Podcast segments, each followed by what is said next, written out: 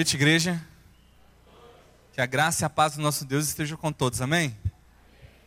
Que Deus continue falando aos nossos corações, ministrando. É, e se você ainda não teve oportunidade de cumprimentar a pessoa que está do seu lado, faça isso agora, cumprimenta, Deus abençoe. Assim que Deus fale ao seu coração, ministre em sua vida. Nós somos uma família. Seja bem-vindo à nossa casa, que essa seja a sua casa. Estou aqui para te servir. E depois do culto eu vou pagar seu lanche. Amém? Vai falando, vai falando. Amém? Como é bom viver em família, estar em família. E a igreja é a melhor família. Amém? E é sobre esse tema que a gente vai falar hoje a igreja de Cristo. O texto lá em Efésios, capítulo 1, abra sua Bíblia. Efésios, capítulo 1, capítulo 1 verso 1 e 2.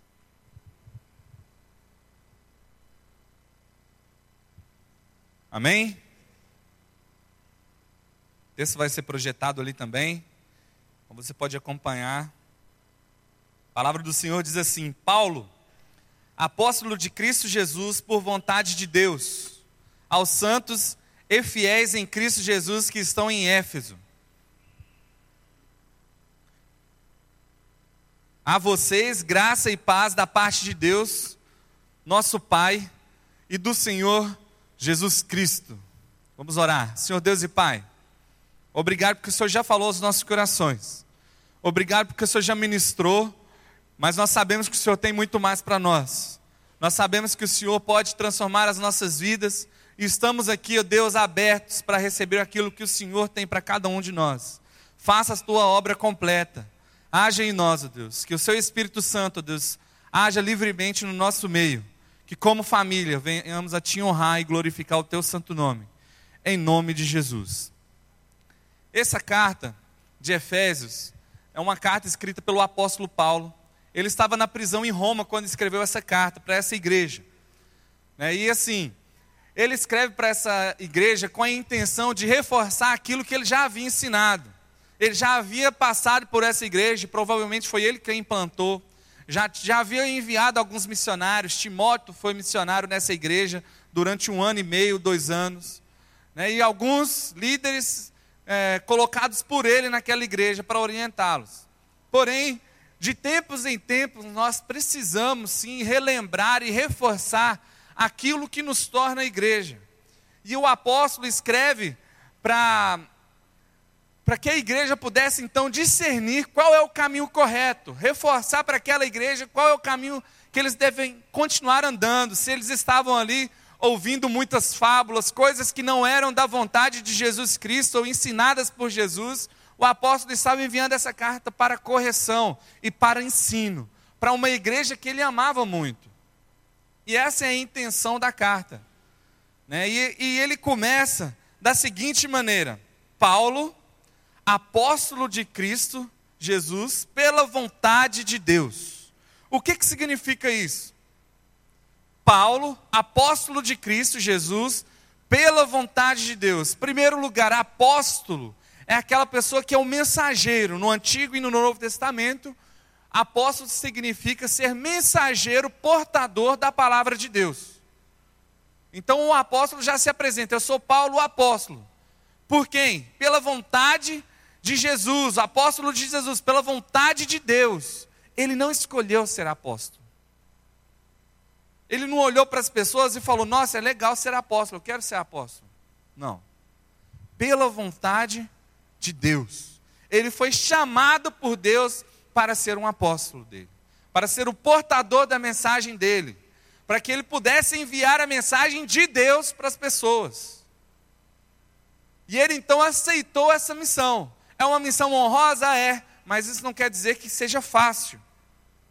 E ele se colocou à disposição para viver então uma vida como apóstolo, como mensageiro de Deus. E a pergunta que a gente tem que refletir sobre isso é: quem enviou você, ou quem trouxe você aqui hoje? O que dá autoridade a você? Jesus é aquele que nos dá autoridade para repreender as enfermidades, como nosso irmão Regivaldo já falou. Jesus é aquele que está chamando você para ser o mensageiro dele. Ou é você que escolheu fazer as coisas? Quem é que dá autoridade na sua vida? Quem é o Senhor da sua vida? É isso que o apóstolo está dizendo. Deus, Jesus, é o Senhor da minha vida. E eu não escolhi isso. Foi Ele que me escolheu. E eu tenho um recado para você: foi Ele que escolheu você também.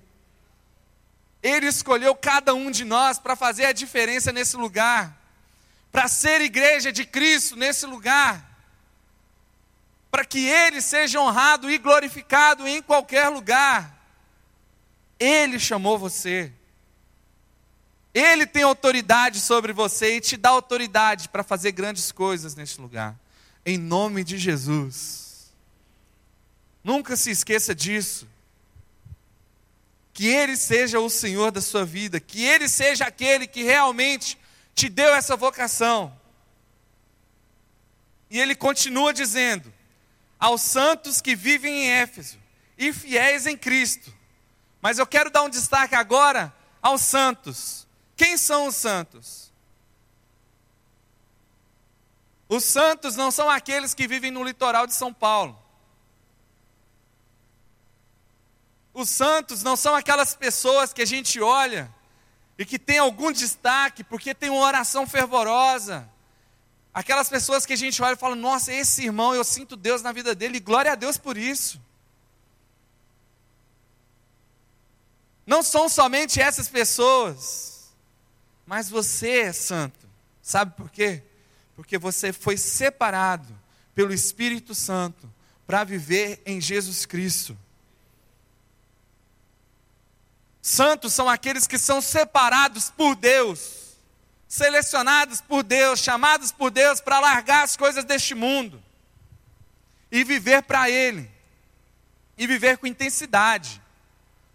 Sabe, não é só dizer, ah, eu tô, eu faço parte dessa galera, eu sou santo, eu sou separado, mas cadê o resultado da vida? Cadê a diferença desse chamado? Santos são aqueles que são separados, porque um dia Deus enviou o seu filho, que derramou todo o seu sangue naquela cruz, para que você fosse chamado e separado para se tornar santo na presença dele. Amém? Você é esse santo. Mas ele continua, e fiéis. Fiéis? Como assim, pastor? O que é ser fiel? É um povo unido em uma só confiança a família da fé, confiança em quem? Em Jesus Cristo. A nossa confiança comum em Jesus Cristo. O que guia, o que faz a diferença na nossa vida agora é Jesus. O que vai direcionar o nosso caminho é Jesus Cristo e mais ninguém. O que importa para nós, aquele que é o Senhor da nossa vida, aquele que está à frente, é Jesus Cristo. E todos nós, como uma família, unidos e fiéis em Cristo Jesus. Isso é ser fiel, uma esperança comum. Não quer dizer que cada um tem que ter um pensamento, cada um tem uma ideia, cada um vai para um lugar. Eu gosto de, às vezes eu sento com o Ricardo, a gente conversa sobre os sonhos, sobre a visão que ele tem. E assim, é, é, é muito bom ver o olho dele brilhando para aquilo que Deus colocou no coração dele. A visão de Deus para essa igreja de alcançar Piracicaba, de alcançar São Paulo, de alcançar o mundo. Uma igreja em células. E nós somos fiéis em Cristo, fiéis porque nós temos a mesma fé comum. Naquilo que Deus colocou na visão, no coração do nosso líder. Nós temos essa fé, nós somos uma igreja em células. Nós temos que viver essa comunhão. Uma família, a família da fé, a mesma fé fé em Cristo Jesus. E em, em terceiro lugar, Paulo escreve aqueles que estão em Cristo. E o que é estar em Cristo? O que é estar em Cristo para você? Para o apóstolo Paulo, ele vem ensinar que estar em Cristo, estar em união vital com Jesus Cristo, é estar em comunhão com o corpo dele pastor Mário Freitas, que esteve aqui na igreja recentemente, falou muito bem: não existe relação vertical sem a relação horizontal. Não é possível se relacionar com Deus sem relacionar com a família, com o corpo dele. Não é possível. Eu acredito que você já tenha ouvido algumas pessoas dizerem: Não, eu, eu acredito em Jesus, eu aceitei Jesus Cristo, eu sou fiel a Cristo. Mas eu não quero saber de igreja, eu não quero saber desse negócio de instituição. Isso aí é do homem. Mentira. Isso é mentira. Não existe comunhão com Deus sem comunhão com o seu corpo.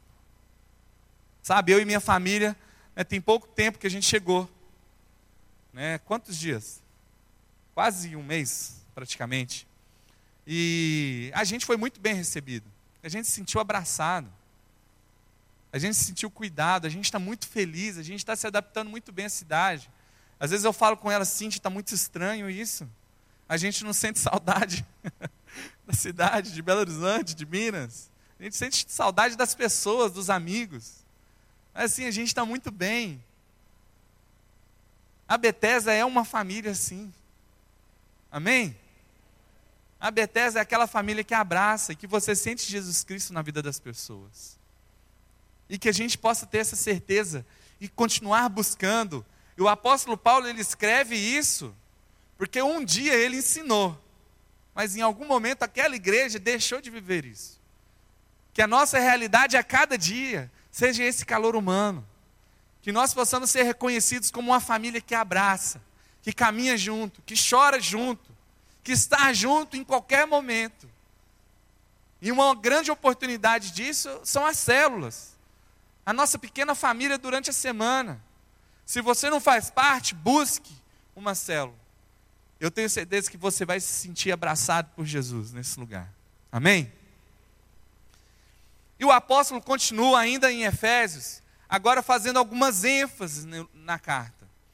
E a primeira ênfase que ele dá é o poder de Deus e a incomparável grandeza do seu poder para conosco, os que cremos, conforme a atuação da sua poderosa força. Gente, qual é a barreira intransponível na sua vida? O que, é, o que tem na sua vida que tem atrapalhado você de viver essa comunhão, de ter esse relacionamento com o corpo e com Cristo. O poder de Deus é capaz de derrubar essa barreira. O poder de Deus é capaz de afastar da sua vida tudo aquilo, tudo aquilo que te impede de viver a integralidade do amor dele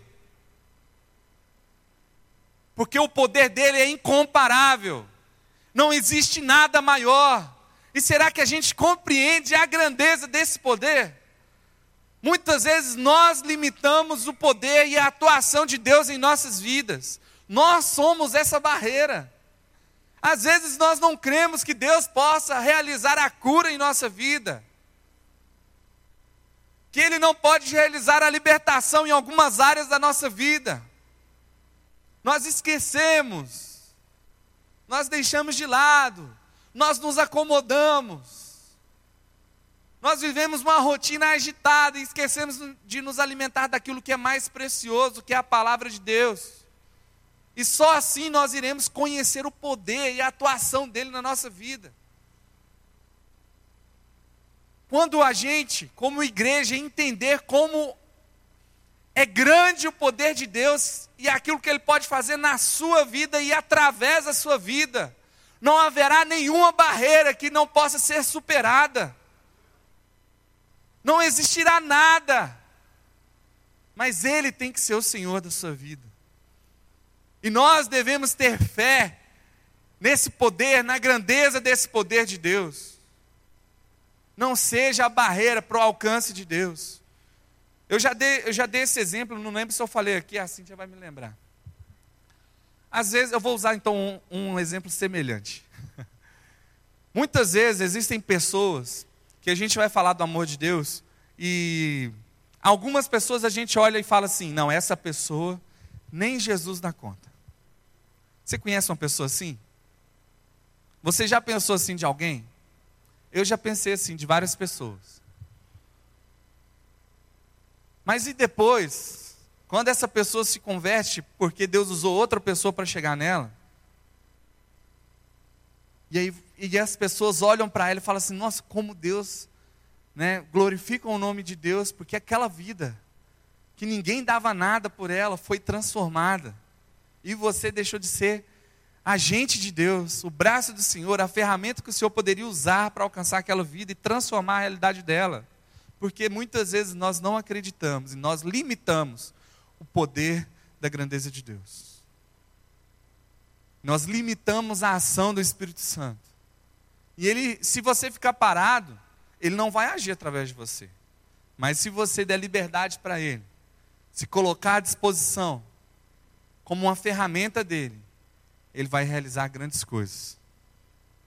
Grandes coisas ele tem para fazer através de você. Porque ele é grande.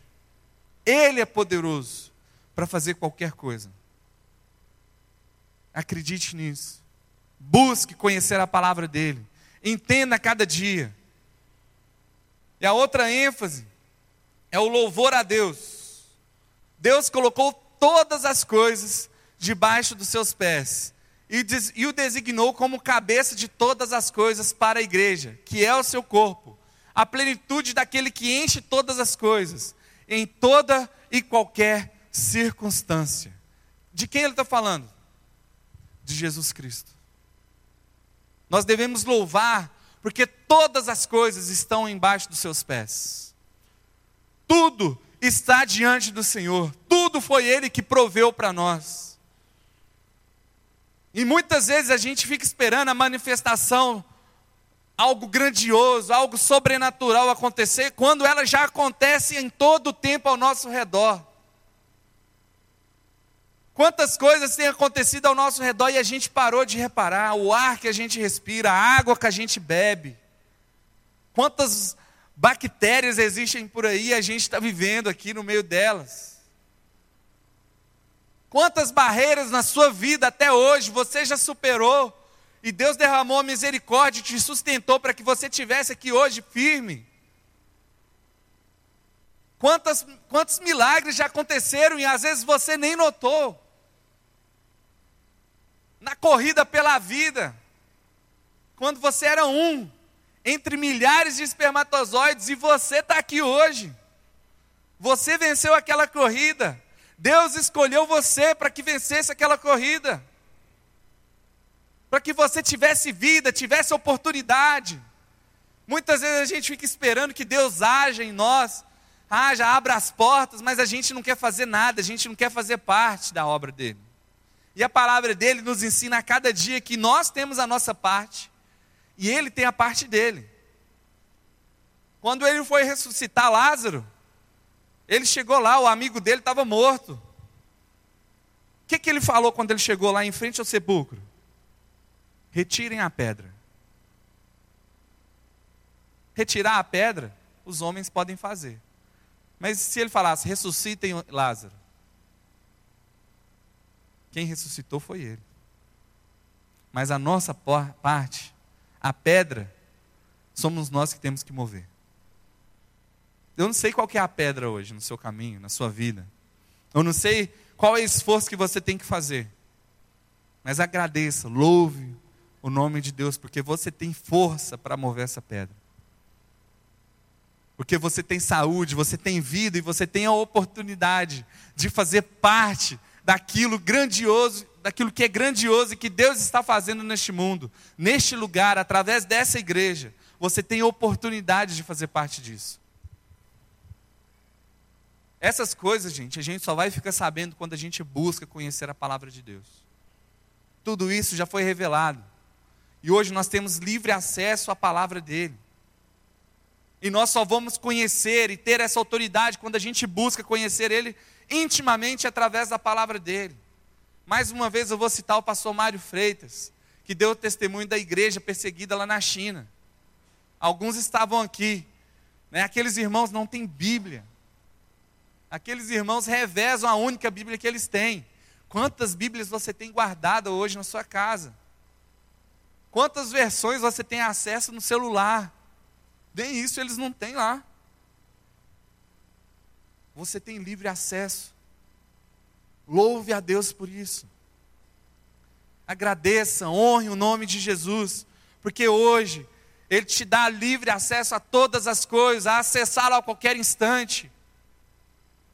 No Antigo Testamento, a igreja, o povo escolhido por Deus, o povo que era chamado por Deus, nem todos tinham acesso à presença de Deus, apenas os sacerdotes, apenas uma tribo podia cuidar das coisas da casa de Deus. Hoje todos nós temos livre acesso a Deus. Hoje eu posso falar intimamente com Deus diretamente, eu não preciso de ninguém para fazer isso. É bom em comunhão, estar em comunhão com a igreja, ter os irmãos conosco, mas eu posso fazer isso também. Ele me dá livre acesso para fazer isso. No Antigo Testamento, as pessoas ansiavam pelo momento de entregar os dízimos, as ofertas, porque era uma vez por ano. Eles juntavam lá 10% de tudo aquilo que eles tinham feito no ano inteiro para levar para a casa de Deus. Eles ansiavam por aquele momento. E era um momento de festa, de alegria, porque era a oportunidade de fazer parte da obra de Deus. E hoje nós temos acesso livre para fazer isso a qualquer instante. E isso tem que ser comum para nós. Isso tem que ser normal para nós. Porque aqueles que estão em Cristo querem fazer parte da obra dele porque é um privilégio. Quantas vidas são transformadas e foram transformadas porque um dia a Igreja Batista Bethesda começou aqui em Piracicaba. Quantas vidas foram transformadas porque um dia Deus chamou você. Porque um dia Deus tocou no seu coração. Não deixe essa chama se apagar. E louve a Deus porque todas as coisas estão debaixo dos pés dele e ele nos dá a oportunidade de fazer parte da obra dele. Isso é um motivo de gratidão, de louvor.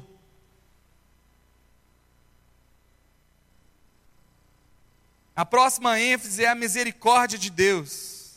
Vocês estavam mortos em suas transgressões e pecados, nos quais costumavam viver, quando seguiam a presente ordem deste mundo e o príncipe do poder do ar, o espírito que agora está atuando nos que vivem na desobediência. Hoje, nós temos a oportunidade de ter uma vida transformada por Deus, não, mesmo não sendo merecedores daquilo que Ele tem para nós, daquilo que Ele deu na cruz por nós.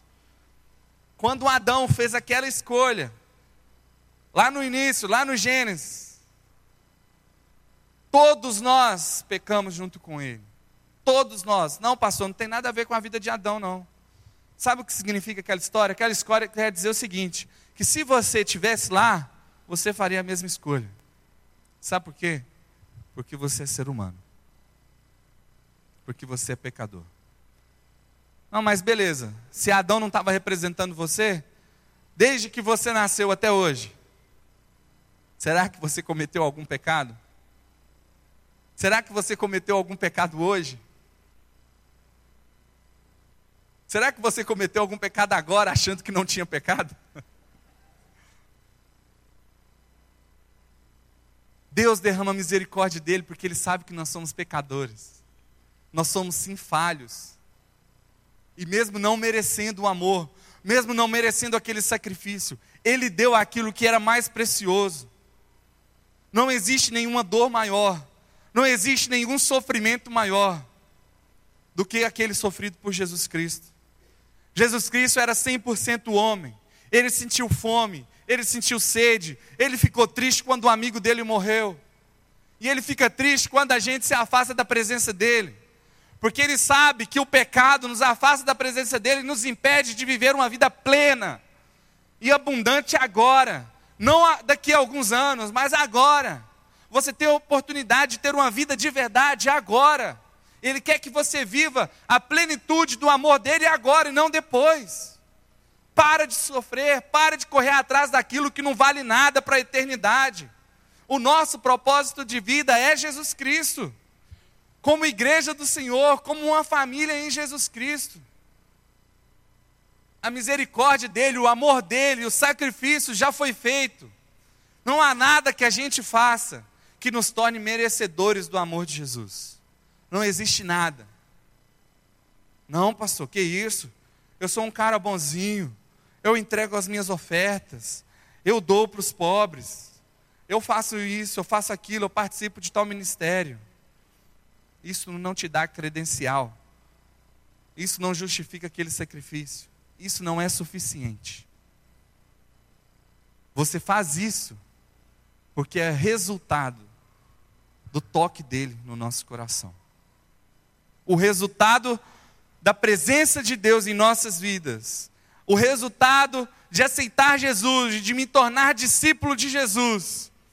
São essas coisas, essas oportunidades que Ele nos dá de servir aos outros a cada dia. Porque ninguém sofreu como Jesus. Ninguém, não existe nenhuma dor maior do que Jesus do que Jesus passou. Sabe, nós somos seres humanos e todos nós sofremos ou passamos por sofrimento. E eu tenho uma má notícia para aqueles que ainda não sofreram nada. O dia vai chegar. Infelizmente, porque é a vida. Nós somos humanos. Às vezes a gente está caminhando bem, está tudo dando certo na nossa vida e chega uma enfermidade. Às vezes a gente está caminhando bem, a gente está prosperando e a gente perde o emprego. A gente está indo tudo bem e, a, e os nossos relacionamentos começam a desabar. Faz parte da vida. Faz parte da vida. E como seres humanos, é difícil demais entender isso.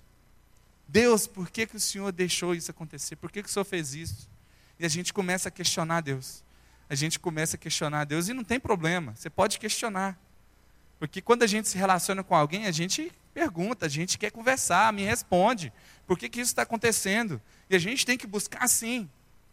Mas a gente tem que crer no poder dele, na presença dele na nossa vida. E que ele é o Senhor, não eu sou o Senhor dele. Eu acredito que uma das maiores dores que o ser humano pode passar é a perda de um filho. E não sei se foi ano passado, algum, algum tempo, teve uma cantora famosa, Eichel, que perdeu um, um filho adolescente. E ele tinha 16 anos e ficou doente, o Brasil inteiro orando, porque ela é bem famosa, provavelmente vocês conhecem, já ouviu algumas músicas, já tocou aqui também algumas músicas dela. E assim, Brasil inteiro intercedendo, e o marido dela pastor, o marido dela falava: Eu tenho certeza que Deus vai curar, porque vai ser para a glória dele. Eu tenho certeza que ele vai ser restaurado para a glória de Deus. E o menino morreu. E o menino morreu. E antes do menino morrer, ela fez uma oração. Sabe aquela oração de revolta, de desespero? Ela fez, ela falou: Deus, eu te entrego tudo na minha vida. Te entrego tudo na minha vida. Mas cura o meu filho.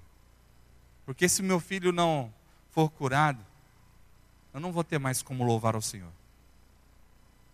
Sabe aquela oração de desespero? E ouvindo o testemunho dela, depois de que tudo aconteceu, ela fala: você pode procurar na internet.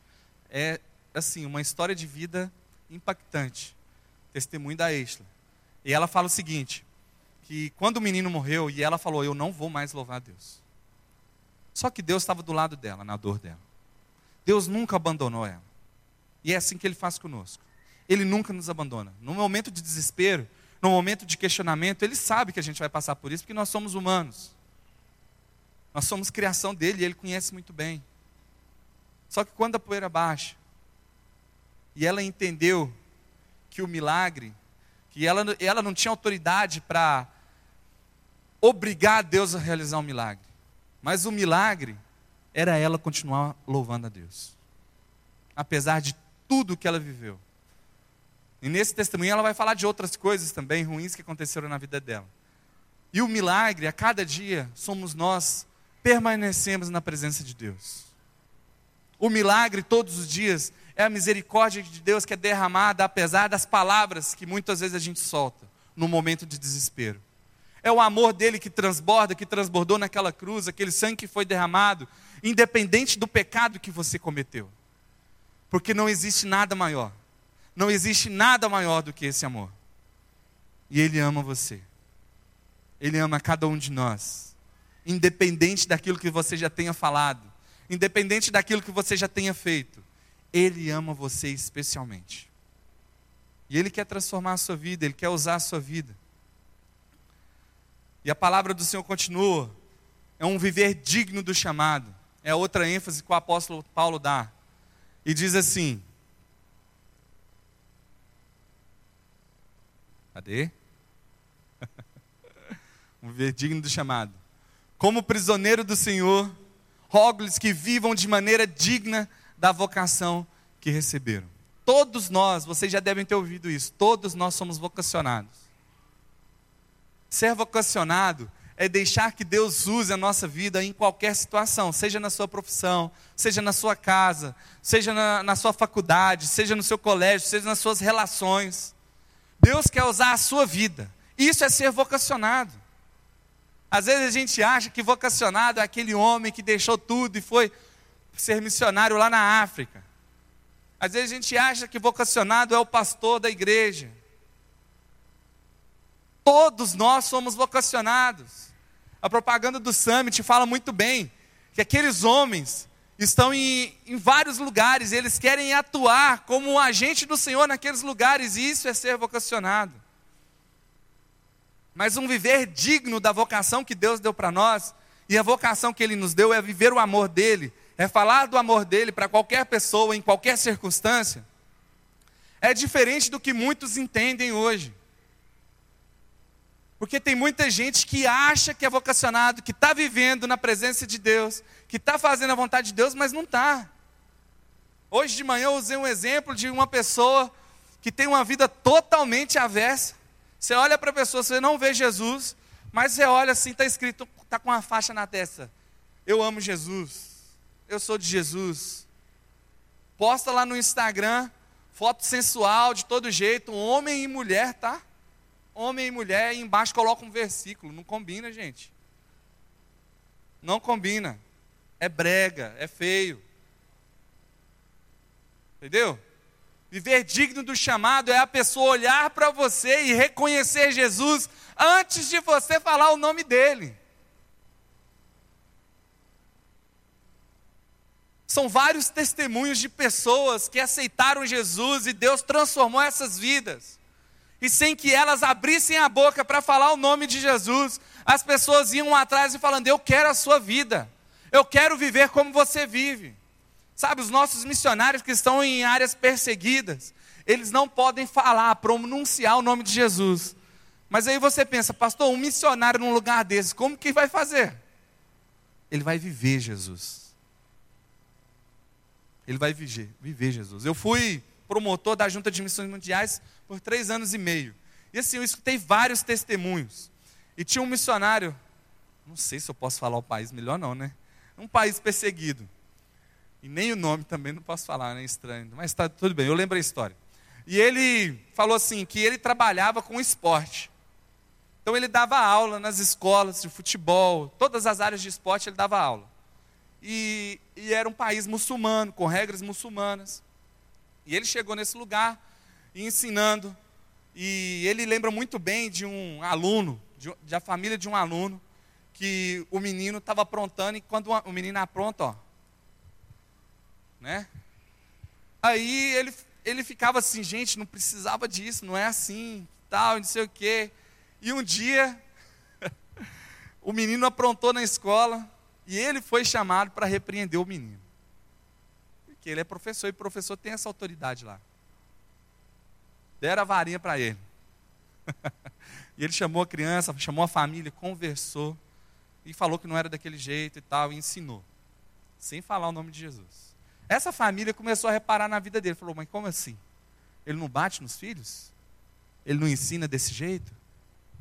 Gente, eu não estou pregando contra a correção não, tá? Se quiser corrigir seu filho, corrige com amor. Às vezes o amor faz parte, né, assim, né? Mas tudo bem. Tudo bem, presta atenção, não vai mudar minha palavra depois. Aí o, essa família começou a reparar na vida dele. E assim, um muçulmano, pra, ele só podia falar se ele fosse questionado. Aí o cara foi, chegou, o que, que acontece? Sua família é diferente.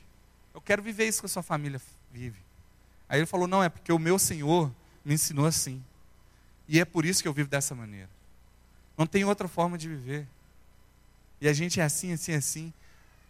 E aí eu, aquele, aquela família ficou impactada. E ele falou: Não, já estou estudando a Bíblia com eles. É um grande avanço, gente. É um muçulmano.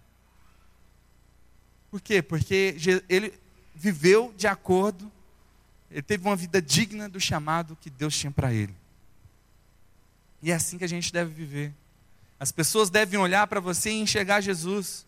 As pessoas devem escutar você e escutar a voz de Jesus. As pessoas têm que tocar em você e sentir a presença de Jesus. Porque é a nossa vida que fala mais. Não são somente palavras. A nossa vida deve falar mais. E essa igreja de Éfeso, ela é citada também lá em Apocalipse, no capítulo 2 uma das igrejas que, que são citadas é essa igreja. No capítulo 2 de Apocalipse, do verso 2, diz assim: Conheço as suas obras, o seu trabalho árduo e a sua perseverança. Sei que vocês não, não, não pode tolerar homens maus, porque, prova, porque pôs à prova os que dizem ser apóstolos, mas não são, e descobriu que eles eram impostores. Essa era uma igreja reconhecida pela sua perseverança na fé. Essa igreja em Éfeso era uma igreja reconhecida porque eles permaneciam crentes naquilo que Jesus, através do seu apóstolo, através das pessoas que eram enviadas por ele, ensinaram àquela igreja. Só que o texto continua e diz assim: Contra vocês, porém, tenho isto: você abandonou o primeiro amor. Na carta ele reconhece a perseverança da igreja, mas eles abandonaram o primeiro amor. Aí a gente pode pensar várias coisas. Que o apóstolo Paulo enviou a carta, que eles observaram, seguiram as dicas, expulsaram os falsos apóstolos, os falsos profetas que estavam no meio do povo, mas começaram a viver de forma cotidiana, na rotina, repetidamente, e deixaram de viver aquele amor. Porque quando a gente vive o primeiro amor, a gente quer falar para todo mundo desse amor. Porque a gente olha as pessoas lá fora que não conhecem esse amor, e nós sabemos que elas estão num caminho de perdição, um caminho de morte. E a gente quer que eles vivam esse amor conosco. Isso é viver o primeiro amor. E o desafio de hoje é que a gente possa viver esse primeiro amor todos os dias que sejamos reconhecidos por uma igreja que persevera todos os dias, mas que não abandonou o primeiro amor, que quer alcançar todos aqueles que ainda não conhecem o amor de Jesus, que não conhecem o sacrifício na cruz, que não sabem o que é vida de verdade. E você foi chamado para isso. Eu vou chamar a banda, ela pode subir. E abaixe sua cabeça, feche seus olhos e pense tudo aquilo que Deus tem para realizar na sua vida. Tudo aquela, toda aquela barreira que tem te impedido de ser uma igreja que persevera, de ser uma igreja que vive o primeiro amor. Coloque nas mãos de Deus, no altar de Deus, aquele pecado que você acha que é impossível abandonar.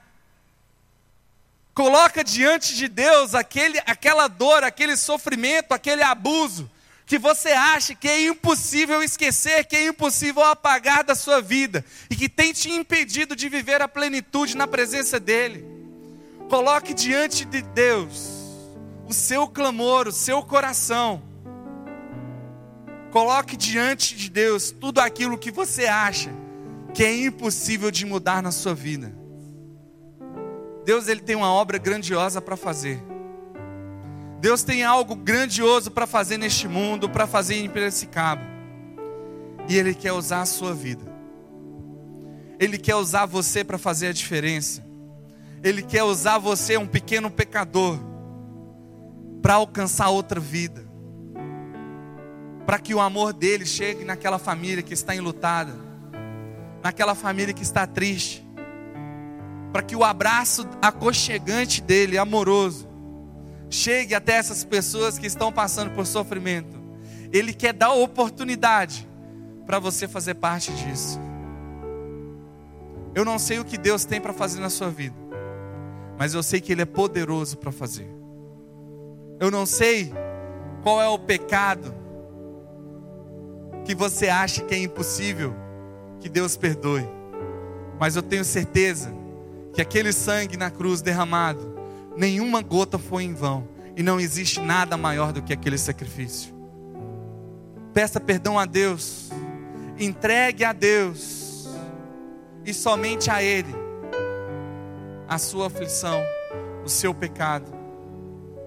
Se arrependa de verdade, mude de vida. Essa família está de braços abertos para receber você que nos visita. Você que já tem caminhado conosco, mas ainda não tomou essa decisão, hoje é o dia, não deixe para depois. O dia é agora, o momento é esse. Essa igreja está de braços abertos para te amar.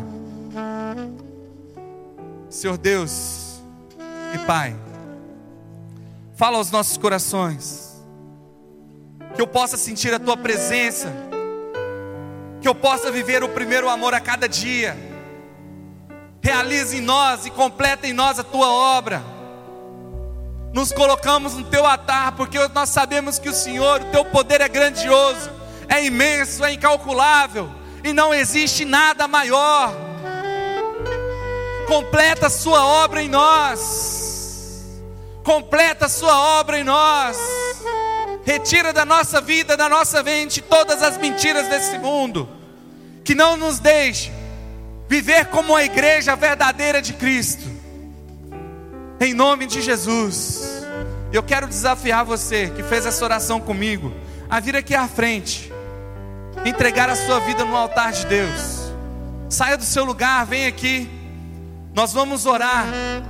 Nós vamos interceder por você, não porque nós somos diferentes, mas porque nós somos famílias e queremos caminhar com você. Se você tomou a decisão de caminhar com Jesus, vem aqui. Se você quer se batizar e fazer parte da família Bethesda, vem aqui na frente. Enquanto a banda vai tocar, você pode vir aqui à frente, pode vir andando. Em nome de Jesus.